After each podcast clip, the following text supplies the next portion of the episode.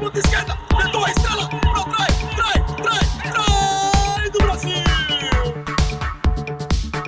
Ovalcast. Salve,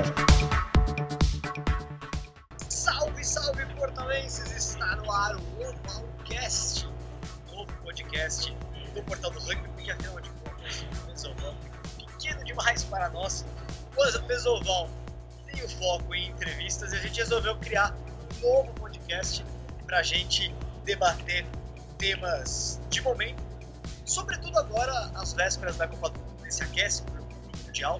Vamos falar muito daquilo que está acontecendo no rugby internacional e também, claro, falando um pouco de rugby nacional, porque vai, uma hora vai acontecer o Super 16, uma hora vai acontecer muita coisa, então tem o Pan-Americano chegando agora, então muitos assuntos para a gente tratar num podcast mais curto do que o Mesoval, 30 minutos, não tem vídeo, é só debate para você ficar por dentro do que está rolando no rugby por aí. Hoje, no programa de hoje, eu, Vitor Ramalho, na apresentação e comigo estão ele, Diego Gutierrez, como sempre, nosso meu fiel escudeiro, vou dizer. Fala, Diego, tudo bom, meu? Tudo bem, Viga? Fiel escudeiro. E eu que sempre imaginei que ia ser o super-herói principal, Ah. acabei. E... Mas é isso, mais um programa, mais uma tentativa de trazer algo diferente do pessoal do rugby. Vamos conversar muito, programa mais focado em rugby internacional, em jogos. E vamos tentar fazer o melhor, não é? Sempre, sempre, não. Diego é o super-herói por completo. Já tá conosco para salvar a discussão de vários assuntos, da polêmica que a gente vai colocar aqui dentro do, do Movalcast. E ele é a voz da razão, Márcio Chitão, sempre traz, buscando formatar esse programa. O Chitão tá por trás da psicologia do programa e também suas opiniões. Fala Chitão. Opa, e aí galera, tudo bom? Imenso prazer aí de iniciar esse projeto novo. É, o- co- como o Vitor falou, Mesoval tá pequeno demais para as nossas polêmicas em jogos atuais e agora vamos colocar o Ovalcast pra gente debater isso. É isso aí. Bom, passando ali por que tivemos neste final de semana, para o pessoal entender o que a gente vai discutir, tivemos a largada do Rugby Championship, lógico. Duas partidas rolaram nesse dia 20, esse sábado. África do Sul 35, Austrália 17, África do Sul venceu, dividiu o elenco em dois, colocou um time para jogar contra a Austrália, outro time vai jogar nesse próximo final de semana contra a Nova Zelândia, e ainda assim venceu e venceu bem. E tivemos também no estádio do Velher Sarsfield, lá em Buenos Aires, Argentina 16, Nova Zelândia 20. Nova Zelândia venceu, mas foi sofrido, foi um jogo muito apertado, jogão, jogo que a gente vai falar mais. Tivemos também o Troféu Mundial M20, o World Rugby Under 20 Trophy, rolando em São José dos Campos, a gente vai falar também rapidamente sobre o torneio. Tivemos a seleção brasileira conseguindo uma vitória, saiu do torneio é, com um triunfo inédito contra Hong Kong, um jogo muito doido, decidido aí na prorrogação, ponto de ouro a favor do Brasil, 32 a 29, drop goal lá do Espaguinho. Tivemos também Portugal colocando muita, mas muita pressão sobre o Japão, mas o Japão saiu com o título 35 a 34, apagar das luzes, o Japão venceu o torneio e garantiu promoção para a primeira divisão mundial. E teremos também no próximo final de semana, vamos falar um pouquinho também ainda sobre jogos pan-americanos, porque afinal de contas teremos sexta, sábado e domingo agora, está chegando o PAN lá em Lima, no Peru, Brasil jogando masculino e feminino. Então é isso, começando com o Rugby Championship, Diego, que salve, cara, por favor, seja o super-herói e me diga, esclareça, o que, que vai acontecer com essa Austrália, cara? Será que a Austrália sobrevive? Seja o super-herói Austrália, hein? Ah, eu acho que eu acho que a imprensa é muito crítica com a Austrália e acho que fez, fez um jogo ruim, mas é o começo da competição e é uma coisa muito cruel do Rugby Championship que você tem que enfrentar todo ano África do Sul e Nova Zelândia.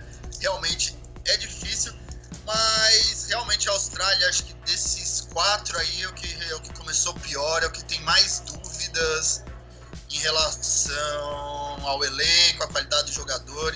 Afinal, afinal, Diego, estamos sem o Israel Fulon, né? O polêmico, polêmico Israel Fulon. Desse jeito tá fazendo falta, né? Mas a Austrália é engraçado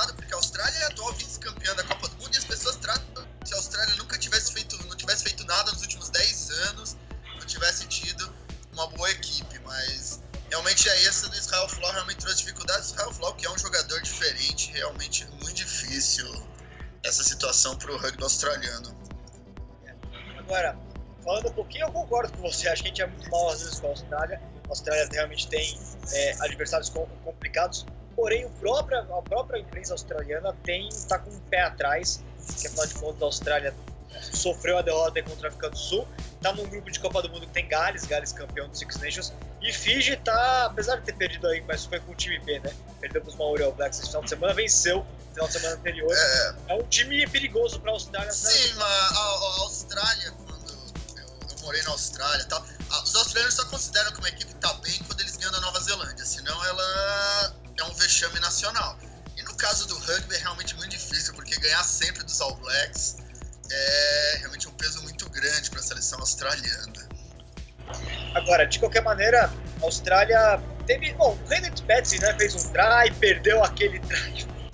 Meu Deus, que try. Nossa, o, a jogada foi muito linda, mas a finalização, ele, o cara ele se sentiu que ia, ia fazer o try. Nossa, sem comentários sobre aquela furada de mão, viu? É, imperdoável, mas assim. do outro lado, a África do Sul jogou muita bola, né? E Herschel Yantes, que jogador. A África do Sul encontrou um jovem atleta que foi cedo para a Europa. Ele é a cara do que tinha acontecido no rugby sul-africano em termos de super rugby. Jogadores de talento migrando para a Europa cedo, é o caso dele, tá lá no Toulouse. Mostrou que a África do Sul, a camisa 9, a África do Sul não vai ter nenhum problema para a Copa do Mundo, né? porque além tem Matt de Klerk, né? Jogou muito bem.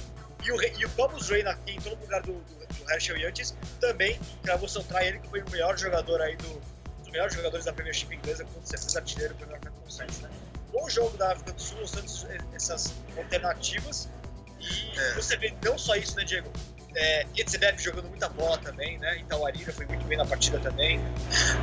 É, eu acho que se a gente falou que a imprensa acaba a gente sendo um pouco cruel com a Austrália, também tem muita gente com o pé atrás com a África do Sul, depois da derrota para o Japão, depois da derrota para Itália. Mas que eu vi desse jogo, o pessoal fala o time B da África do Sul. A África do Sul tem uma profundidade de elenco que é uma coisa assim impressionante. Você vê, tem o Cobus Reinak, o Herschel Jans, de duas opções de Scrum Half que são fenomenais. Isso porque o Faf de Klerk é fenomenal. E de reserva de abertura você tem o Elton Yantes, que tem uma discussão um pouco criticado, e mais de você tem o André Polar, que é um bom jogador, e acho que para você ver esse nível de profundidade que hoje os All Blacks não têm uma reserva para o Golden Barrett. É... Polêmico, polêmico. É. Você não gosta do Rich Bonga. É, não, não. A abertura dos All Blacks, a abertura dos All Blacks é o símbolo do rugby, é o, é o melhor jogador do mundo, e realmente eu não vejo no, nem no Ritmo Unga esse jogador. Realmente não acho que ele tenha feito uma, um bom ano. Apesar do Cruzeiro jogar muito, não acho que ele tenha se destacado no. Acho que ele está muito longe do Golden Barrett. Ah, defenda a Monga aí, Chitão. Ah, mas sei lá, viu? Eu acho que eu vou, eu vou com o Diego, viu? Pra, pra tirar o, alguém, tirar o Golden Barrett, meu, tá, tá difícil, viu? Pra, pra ficar ao mesmo nível. Mas eu vou fazer a defesa então do Monga. Eu acho que o Monga fez. De todas as aberturas do Super Rugby, eu, eu acho que ele foi instrumental, importantíssimo para o Crusaders. Acho que ele fez até uma temporada até superior à do Barrett, na minha opinião, mas eu concordo com vocês que o Barrett é o titular dos All Blacks. De qualquer maneira, o Barrett nessa partida jogou e a Zelândia não brilhou, né? Não, não foi, não foi aquele jogo que ele sempre brilha, né? É, teve uma ou duas arrancadas, mas a defesa dos Pumas soube neutralizar bem. Então acho que foi mérito também da defesa do Pumas que soube neutralizar. Agora, eu acredito mais no Bodenberg, claro. É, jogando com o Aaron Smith tem entrosamento com a seleção nacional. O Aaron Smith é um grande jogador, mas para mim a dupla de Toros All Blacks para a Copa do Mundo tem que ser Bodenberg com Perenara. Não, o, não, o Aaron Smith é acho que um dos melhores jogadores da geração dele. Acho que em termos de Scrum Half. Eu acho que o Pereira fez um do melhor. Não, dessa vez, dessa vez eu vou, eu vou concordar com, com o Vitor, viu, Diego? Dessa vez você não tá com nada, não. É, o Pereira, meu, tá mandando super bem, velho. O Aaron é melhor. O Aaron Smith. Com certeza. O Aaron Smith é um jogador diferente. Acho que é um jogador que tem. O Aaron Smith num bom dia ele ganhar uma partida sozinho. Eu acho que eu não consigo ver o Aerosmith saindo da camisa 9 dos, All Blacks.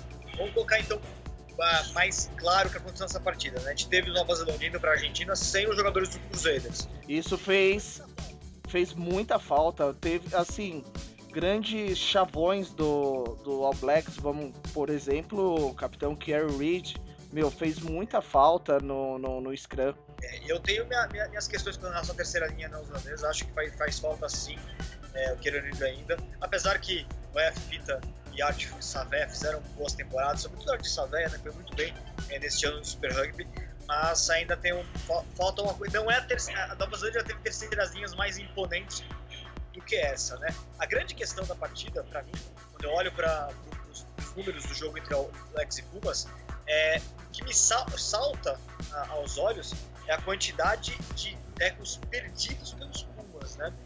Sim. tiveram uma, uma taxa de aproveitamento de menos de 60% na partida. Ainda assim, a Nova Zelândia não conseguiu capitalizar tanto. Teve um try com o Retalic fazendo uma interceptação. Laumap muito bem, gosto muito de Laumap, aliás, o centro da Nova Zelândia, a Nova Zelândia está muito bem servida de centro. Não teve Ryan Crotty, não teve que são dos, dos Crusaders, mas pô, lá o map joga demais.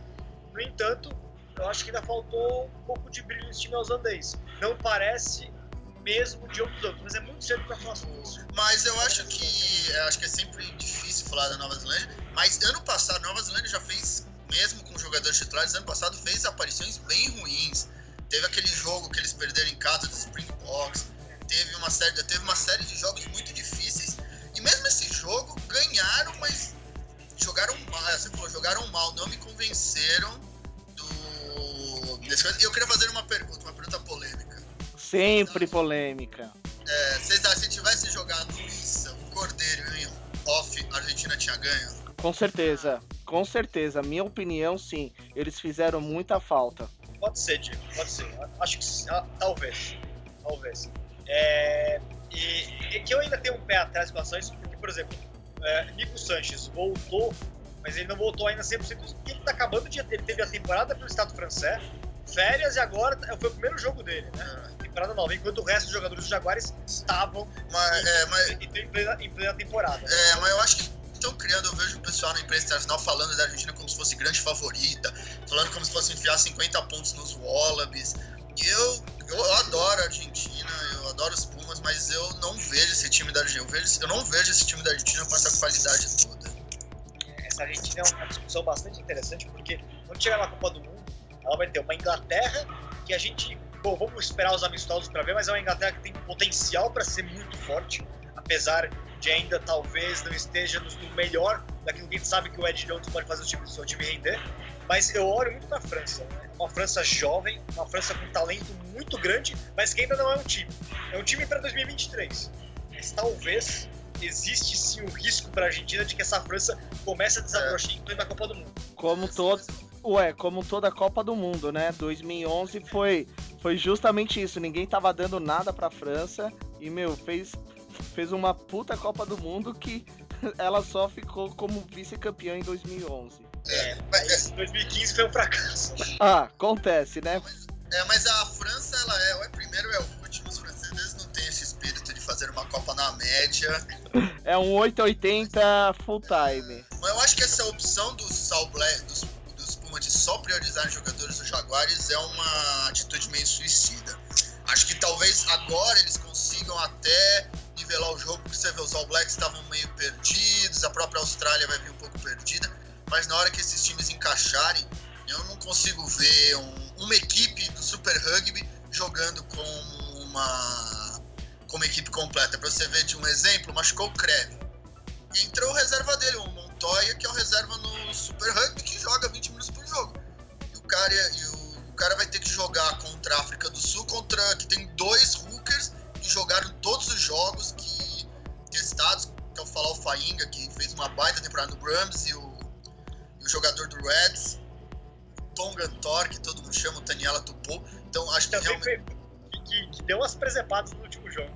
Segue, segue, segue o jogo Sim, aí. E, mas então tem uma profundidade de elenco que a Argentina não consegue ter. Sai o Nick Phipps, entra o Will Guinea, que é um veteraníssimo jogadores. Então essa opção por ter um time, pra mim, parece que vai pesar demais na. Copa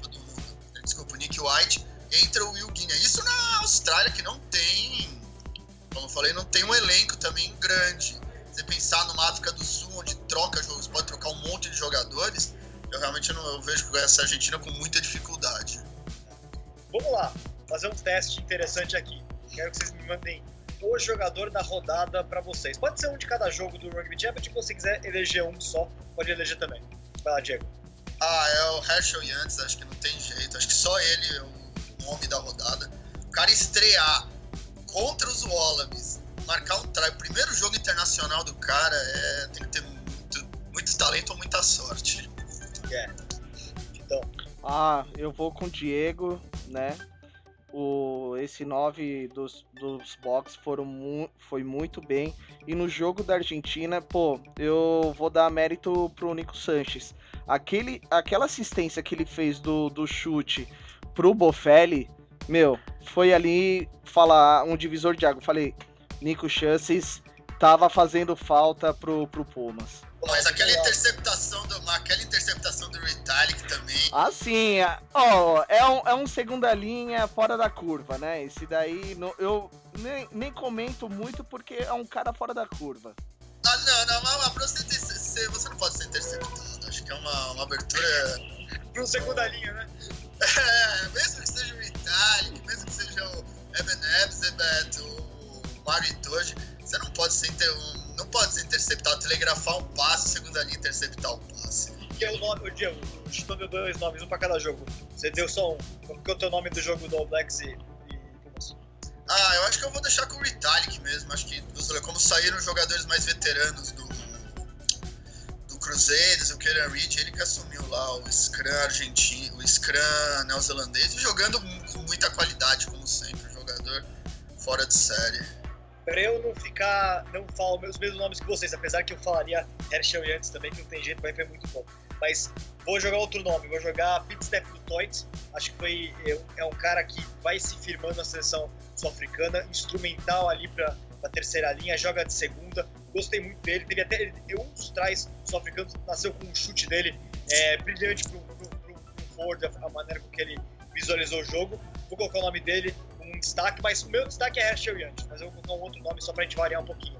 E do outro jogo, o jogo dos Pumas e, e, o- e, e All Blacks, é, também colocaria Brody Retallick, também colocaria ele nessa com o Diego, mas para dar uma mudada, eu achei interessante o Laumap.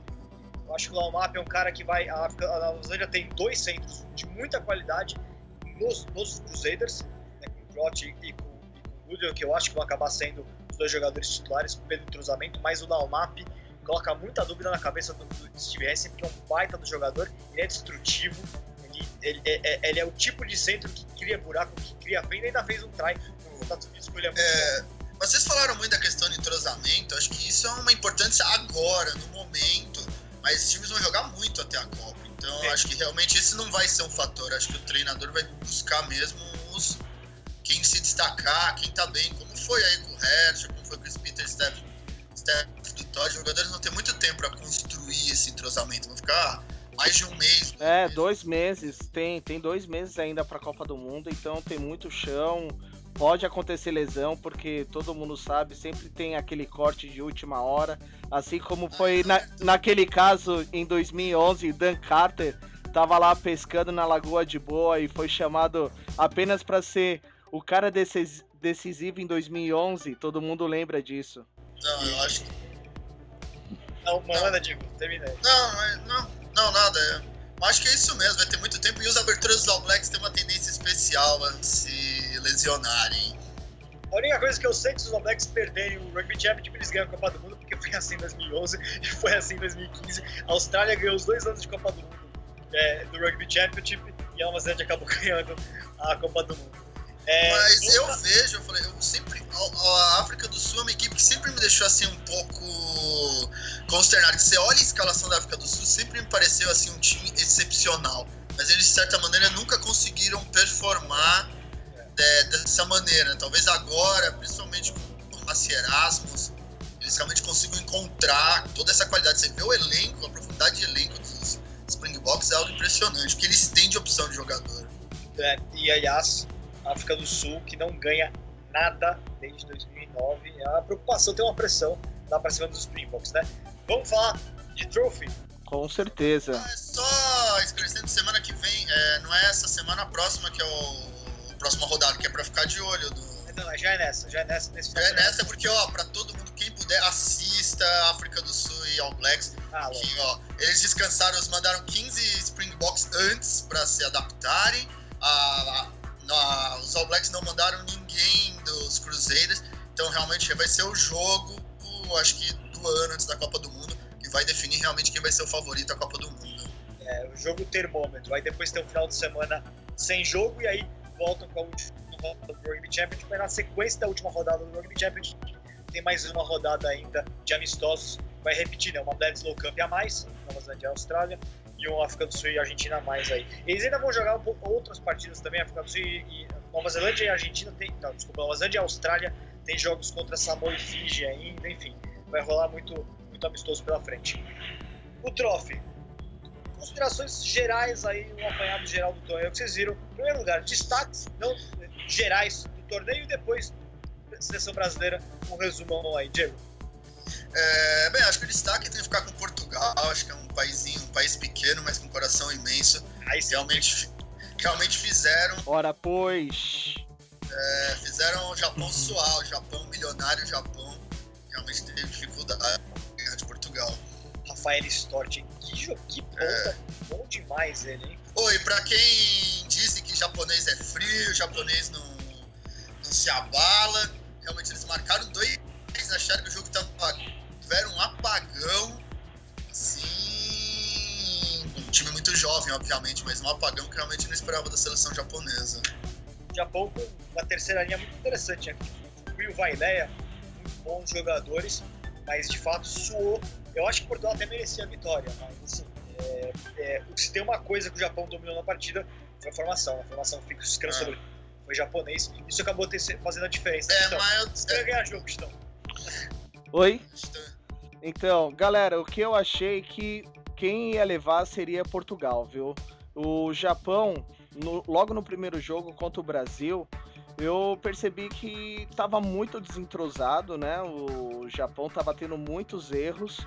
E eu falei, não, esse time do Japão não vai até a final. Só que eles conseguiram construir o time durante o campeonato e chegaram até a final. E foi, foi bom mérito do, do Japão no apagar das luzes ganhar o troféu. É, eu acho, eu acho que foi uma partida muito definida no psicológico mesmo. O Japão entrou, marcou dois tries em acho que 10 minutos, abriu 14 a 0 e os jogadores japoneses tiveram aquele, nossa, tá resolvido, ganhamos, vamos pra churrascaria, agora é festa. E Portugal voltou e eles se perderam. Tiveram aí uns, uma meia hora realmente desastrosa o time japonês. É, um resumo meio por alto, né? É, o Japão tinha um pack de holds mais interessante do que o de Portugal, apesar que a terceira linha portuguesa eu gostei muito também. Primeira linha portuguesa bons jogadores, mas no geral, pack japonês mais forte, mais. O Japão tem uma tradição muito grande. O scrum japonês tecnicamente é perfeito. O jogador japonês tecnicamente é perfeito, né? Eles têm uma, uma qualidade muito grande. E Portugal era um time superior, até tecnicamente na linha, né? A linha já portuguesa de altíssima qualidade, com jogo de mãos muito, muito bom. É um time que poderia até, é, se subisse para a primeira divisão, teria até aos seus momentos, seria uma seleção simplesmente que você descartaria de qualquer, de qualquer disputa. A única questão é que talvez Portugal, quando você olhava os dois times fisicamente, Portugal está um pouquinho abaixo, na minha opinião, em termos de força com relação ao Japão. Vão parecer um time mais, mais pronto, mais maduro nesse sentido, mas Portugal tecnicamente muito bem, muito bem montado. O treinador português, Luiz Pizarra, montou a equipe de maneira é, claramente muito bem estruturada taticamente, um time muito bom. Mas o Japão acabou voando mais alto aí como a equipe favorita desde o começo, né? E o Brasil, Diego? O que você achou? Ah, acho que fenomenal, é sempre bom uma vitória. Hong Kong não é um grande time, mas é uma equipe tradicional. E, bem, acho que todo o treinamento físico do NAR compensou finalmente. Os jogadores conseguiram jogar um extra time aí com uma intensidade que acabou valendo acima de Hong Kong. Então acho que o preparo físico realmente foi fundamental nesse momento. Então, fiquei com um pouquinho de receio no final do jogo, quando o Brasil até cedeu é, empate, eu, eu, eu, fiquei com aquele déjà vu do jogo do Quênia. Mas o Brasil não levou a virada e conseguiu. Aí mostrou na prorrogação, o Spaguinho colocando um drop goal. Né? Drop goal tão raro no ranking mundial hoje em dia, ele teve a coragem, voltou lá e garantiu a vitória, mas com um pouquinho de receio do Brasil em fins de jogo, né? O Brasil dá uma, dá, parece que é uma equipe que ainda precisa aprender a vencer, talvez um reflexo da, da falta de competitividade no rugby de clubes juvenil, né? Não sei. Fiquei com, essa, fiquei com essa reflexão depois do torneio. Eu acho que o que falta também trabalhar com, a, com os curumins é o psicológico, né? É, o, o, isso a gente teve claramente no jogo contra o Quênia. Tava um jogo totalmente favorável para os curumins. O Quênia foi chegando, foi chegando, tanto que no último lance o Quênia foi virou no último chute. Eu vou te falar mais sobre o jogo uh, contra a Quênia é, foi bom pros Curumins ter perdido esse jogo, porque deu para ver que eles precisavam melhorar e isso aí eles mostraram contra Hong Kong. Imagine só se eles tivessem ganho, pô. Eu, eu queria muito que o Brasil já tivesse ganho contra o Quênia, mas eu acho que a derrota eu acho que serviu muito mais de lição do que uma vitória e isso refletiu contra Hong Kong. Diego, você acha que haveria uma dificuldade maior para o Brasil com relação com o do Canadá, né? O Canadá é uma equipe que tinha bons jogadores, teve dificuldade para manter o nível é, quase que o de Tonga, teve um pouco mais de dificuldade contra Portugal, mas era uma equipe boa, né? Achei o Canadá um time bastante razoável. O Brasil teria mais problemas com o Canadá, né? É, sim, acho que sim. Acho que o Canadá tem uma profundidade maior que o Hong Kong, tem mais tradição também que o Hong Kong. Mas não concordo muito com o Chitão, acho que uma vitória é sempre bom. Acho que o jogo do Quênia, a seleção brasileira jogou bem mal, acho que poderia, esperava mais dela. Mas é isso, vai ser que por onde tem que ter quilometragem, essa molecada não tem jeito. Próprio treinamento do NAR, muito focado em habilidades individuais, muito focado em treinamento físico, acaba também dificultando um pouco, os meninos ficam um pouco, um pouco duros, não, desconhece, não tem tanto rugby assim mão. Mas realmente acho que no final foi muito válido todos os jogos, todos alguns momentos, acho que como era a seleção adulta um tempo atrás, em alguns momentos pode incomodar algo e tem bons momentos, tem bons valores. É, com certeza. É, mas precisamos amadurecer um pouco mais o cenário interno, né? de competições aí. É, mas eu, é, eu acho que a, a, própria CBRU não tem esse interesse, justamente que ela não gosta que os jogadores joguem nos clubes ela tem medo se o cara é tipo da série D e vai jogar com adulto, a CBRU já olha feio. Então acho que a própria mentalidade da CBRU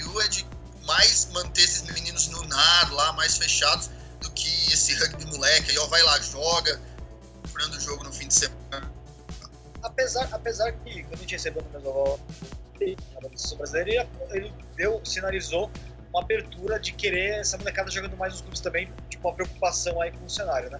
Uma questão mesmo, talvez, de de tempo pra gente ver, né? Eu tava conversando com a bola na José dos Campos, a gente vai ter um campeonato paulista maior, por exemplo, esse ano, o juvenil. Vai ter uma categoria a mais, agora vai ter M14, M16, M. M estivo, né? M18 e M20. Então, vamos ver. Vamos ver. É, precisava, de, precisava de mais campeonato de clubes de 15, juvenil e outros estados também, não só São Paulo, né? Agora vamos lá. Jogos Pan-Americanos, só para fechar o programa, encerramento, palpites. Teremos esse final de semana a seleção brasileira masculina e feminina, as duas de servos, jogando aí o PAN em Lima, no Peru. Sexta, sábado, jogos, tabela de jogos, tá, tá no grupo. Bom, turno feminino, grupo A, Estados Unidos, Argentina, Colômbia e Trinidad Tobago. Grupo B, Brasil, Canadá, Peru e México. Né? Lembrando, Brasil, força máxima. Canadá e Estados Unidos mesclando jogadores da Série Mundial de Servos com atletas aí novatas, então é uma mescla. E a gente tem é, Estados Unidos foi vice-campeão da Série Mundial e o Canadá foi terceiro colocado na Série Mundial. O Brasil campeão da segunda divisão. Né? No masculino, grupo A, Brasil, Estados Unidos, Chile e Guiana. Grupo B, Argentina, Canadá, Uruguai e Jamaica. Lembrando, Argentina e Canadá jogando com força máxima, os times que jogaram a Série Mundial de Sevas. Argentina, nona colocada no Mundial, na série do circuito mundial, o Canadá, décimo primeiro. E os Estados Unidos, que foi vice-campeão do circuito mundial, basicamente colocou um time de desenvolvimento em campo aí. Ou pro Brasil, né? O Brasil caiu no grupo com os Estados Unidos, que acabou colocando um desenvolvimento. O outro grupo tem as duas equipes mais poderosas em termos de elenco do torneio, né? Vamos lá. Diego, e, é... aí do, do PAN para Tupis para Iaras? Bem, para Iaras, para as meninas, eu acho que vai ser, é um campeonato onde tudo pode acontecer, já que Estados Unidos e Canadá não vão com força máxima. Então, eu acho que é a chance das meninas. Acho que realmente, se elas tiverem um bom final de semana, uma medalha de ouro não, não é impossível, não é um sonho distante. Talvez um pouco distante. Mas. Bronze acho que. É, o bronze é meio certo. Eu torço por um ouro e acho que se elas conseguirem repetir o que elas jogaram no segundo dia do, do torneio qualificatório lá de Hong Kong, elas podem ganhar.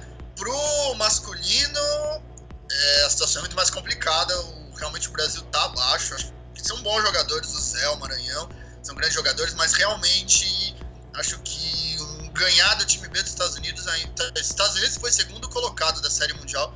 Acho que uma vitória com os Estados Unidos ainda é talvez um sonho até distante, até distante.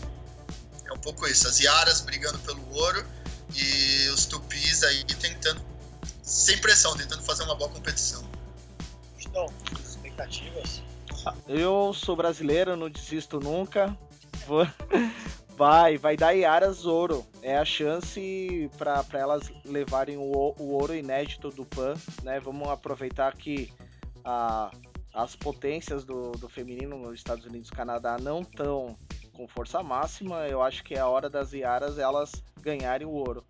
O Sevens masculino, vamos contar que eles façam bons jogos e tenham uma boa experiência, porque para ganhar, como o Diego falou, dos Estados Unidos B, ainda precisa um pouco mais de cancha, por mais que os tu é praticamente a linha do, do 15 dos Tupis, né? Mas ainda precisa ter um pouco mais de cancha para Sevens, precisa ter um pouco mais de rodagem para estar tá entre os top 4. Ó, vou dar uma ponderada aqui, opinião minha. Pro, pro feminino, é, eu vejo um torneio absolutamente equilibrado e imprevisível entre Estados Unidos, Canadá e Brasil, sim. Acho que Canadá e Estados Unidos têm algumas jogadoras que vieram à Série Mundial, são jogadoras-chave, então não vai ser tão simples assim. É, elas ainda são favoritas com relação ao Brasil, mas o Brasil tem chances. É, em, sob condições normais, ainda acredito em e Estados Unidos na frente do Brasil, por conta é, de algumas jogadoras que elas trouxeram que são de muita qualidade. Mas o Brasil tem chances sim, então obviamente fica torcendo fenomenal o Brasil conseguir porque o Pan-Americano é algo muito importante no esporte brasileiro, isso teria uma repercussão muito positiva para o rugby então o Brasil tem chances e vai brigar por isso sim, tem, tem, tem condições, né? Lógico que tem que ficar de olho também a Argentina e Colômbia, o Brasil nunca perdeu para elas, óbvio. Ô, oh, Vitor, é o ano, é o ano, é o PAN da Argentina? Não, não, não acho, não, acho que... Vai, vai demorar mais um pouco. A Argentina tá sem a Sofia Gonçalves, que é a melhor jogadora delas, então Colômbia acho que é a favorita pro quarto lugar da Argentina nesse, nesse torneio. É, e no masculino, eu acho que o Brasil tem uma chance de ouro, porque quatro dias de treino o Brasil derrotou Chile e Uruguai, que estavam melhor que o Brasil no Sevens, com esse elenco que é o elenco do 15. Acho que o Brasil tem condições sim, Rodolfo Ambrosio no comando da equipe, Marco Fernando Portugal. Acho que é uma equipe que o Brasil tem condições até de brigar pelo bronze. Por quê? Porque esses Estados Unidos, por mais que tenha mudado e, e por mais que seja uma equipe B, é, de uma equipe vice-campeã mundial, quando os Estados Unidos colocou o time de desenvolvimento em campo lá em Vinha, em Punta, não foi bom. Então eu não tenho tanta certeza se esse elenco americano vai ser tão tudo isso. Tá? Então o Brasil pode ter condições de derrotar os Estados Unidos, sim. Agora, é, a gente e Canadá são equipes que são equipes de série mundial e são os favoritos para ouro e para brigar. É, é, é, é, sempre importante destacar que o Sevens é, chega quase a ser aleatório em alguns momentos. Todo mundo lembra da vitória do Chile sobre os All Blacks no, numa série mundial, então realmente no fim de semana é, qualquer coisa pode acontecer, não é improvável. É, mas eu te digo o seguinte: se esse time dos Estados Unidos não for tudo isso, e é possível que não seja tudo isso, é, eu acho que mais perigoso do Brasil é o Chile. Porque o Chile fez uma baita temporada, teve empate nessa temporada agora, teve empate contra a África do Sul e vitória contra a França, sessões principais desses dois times na Série Mundial. E o Chile ficou muito, mas muito mordido pela derrota que teve em casa contra o Brasil. É um time muito bom esse time do Chile. Então é capaz, é, não, não a possibilidade de Brasil e Chile avançarem com os Estados Unidos em terceiro lugar, porque o time que os Estados Unidos levou para a ponta e vinha não era bom. Mas é óbvio que pode aparecer um time forte e ficar em primeiro lugar, porque os Estados Unidos foi vice-campeão mundial, então né, não dá para descartar. Mas vai ser um grupo muito interessante no Brasil. Agora, do outro lado, a Argentina e Canadá realmente, força máxima, vai ser muito complicado tirar ouro, ouro e prata desses dois, né? Mas é mata-mata, Diego, tudo em aberto. É isso aí, galera. Fiquem de olho na nossa cobertura do Rugby Championship e do PAN. E dê o feedback. Feedback. Você gostou do nosso programa, do nosso Ovalcast? Tem sugestões a fazer? A fazer, manda pra gente. Vamos fazer esse programa melhor a cada dia. Valeu, até a próxima.